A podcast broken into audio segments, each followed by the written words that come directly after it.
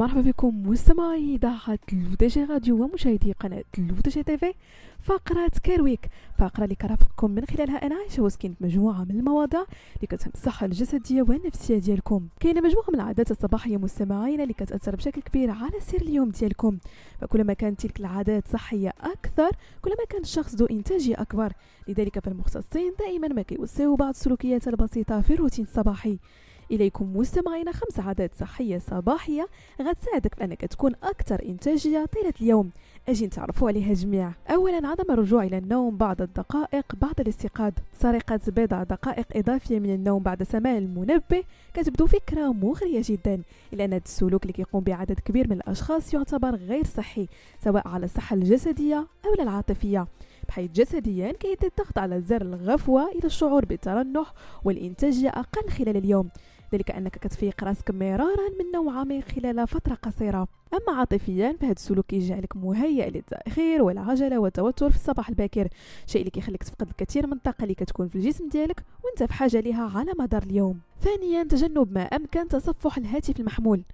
تصفح الهاتف في الصباح الباكر وخصوصا ال social media كيجعلك تقارن حياتك الشخصية بحياة الناس وإنجازاتهم شيء اللي كيخليك تدخل في دوامة من الأفكار السلبية.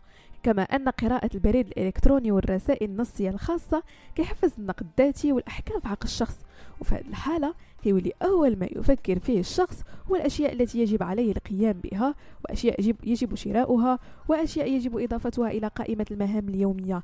لذلك من الأحسن تجنب استخدام الهاتف باش هكذا يدوز النهار ديالكم مزيان. ثالثا ضرورة تناول وجبة الإفطار.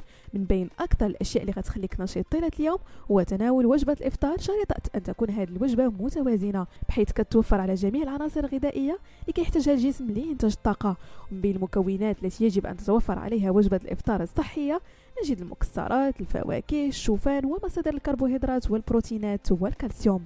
رابعا وأخيرا شرب كميات وفيره من الماء.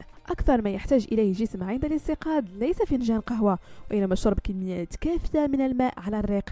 ذلك لأن الجسم لا يستقبل أي سوائل لمدة ست ساعات على الأقل وبالتالي كيكون معرض للجفاف بشكل أكبر.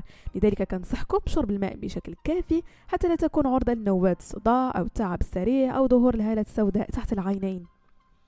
بهذا مستمعينا كنكون وصلنا لنهاية فقرة Care Week.